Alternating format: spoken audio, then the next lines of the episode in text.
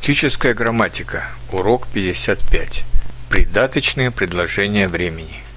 Одними из самых распространенных в русском языке являются придаточные предложения времени.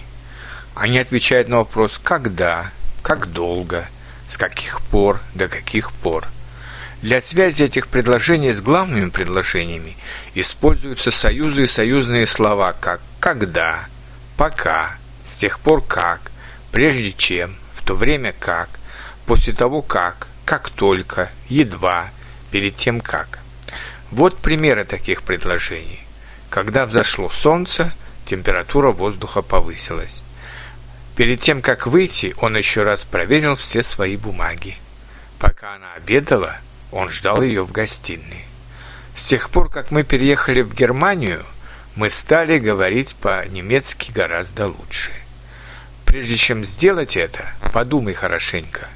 В то время, как она делала покупки, ее муж ходил в музей. После того, как мы встретились в прошлом году, я ни разу не видел его больше. Едва мы вошли в квартиру, как начался дождь. Как только погода улучшится, мы поедем за город.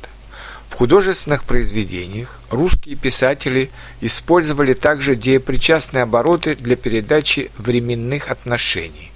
Например, приехав в Париж, он первым делом отправился на Эйфелеву башню. Можно сказать, после того, как он приехал в Париж, он первым делом отправился на Эйфелеву башню. Рассказывая про свою жизнь, она несколько раз начинала плакать можно сказать. Пока она рассказывала про свою жизнь, она несколько раз начинала плакать. Однако предложения с деепричастными оборотами свойственны в основном для письменного языка и почти не используются в устной речи. Не забывайте ставить запятые между главным и придаточным предложениями.